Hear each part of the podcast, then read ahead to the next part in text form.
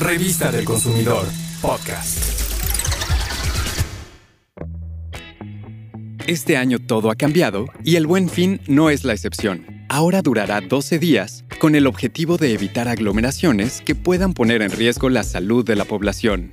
Obviamente será preferible utilizar el comercio electrónico y no salir de casa.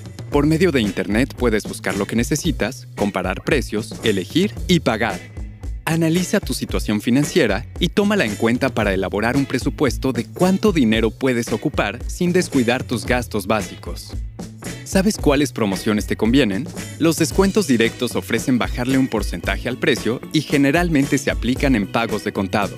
Estas ofertas te pueden ayudar a gastar menos siempre y cuando apliquen en el producto o servicio que buscas, porque si la oferta, aunque sea atractiva, es de algo que no necesitas, harías una mala compra.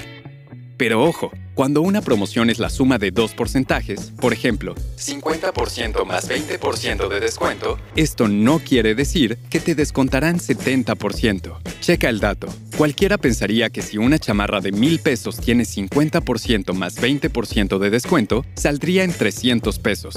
Pero no es así. Primero se resta el 50%, quedan 500 pesos y a esa cantidad se le resta el 20%. Entonces la chamarra saldrá en 400, no en 300 pesos. Respecto a las promociones de 2x1, 3x2 o 4x3, representan un ahorro siempre y cuando tengas la seguridad de que consumirás todo. Si no es así, gastarías de más. Sobre las compras a 18 meses, ten en cuenta que no ahorras. Solo tienes más tiempo para pagar, pero llegaría el buen fin del siguiente año y aún estarías endeudado. Otro aspecto que hará diferente a la décima edición de El Buen Fin es que en los últimos meses, el comercio electrónico se ha convertido en una de las principales vías para vender. Al comprar en línea, evitas el riesgo de contagio, te olvidas de hacer filas y de las aglomeraciones, ahorras tiempo y costo de traslados y solo tienes que seguir las recomendaciones de seguridad para no caer en fraudes o estafas. Lo primero es no usar Wi-Fi de redes públicas, no comprar desde un cibercafé ni con equipos rentados o prestados. Verificar que el sitio web sea seguro y que los datos del proveedor, como domicilio, teléfono fijo y correo electrónico, sean reales.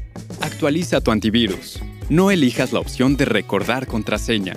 Guarda o imprime los comprobantes de pago.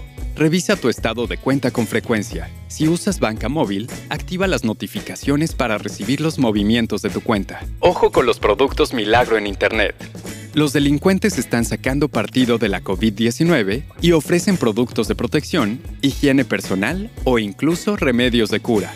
En un operativo a nivel mundial, realizado desde marzo pasado, se han decomisado millones de mascarillas y gel antibacterial de mala calidad y medicamentos antivirales no autorizados.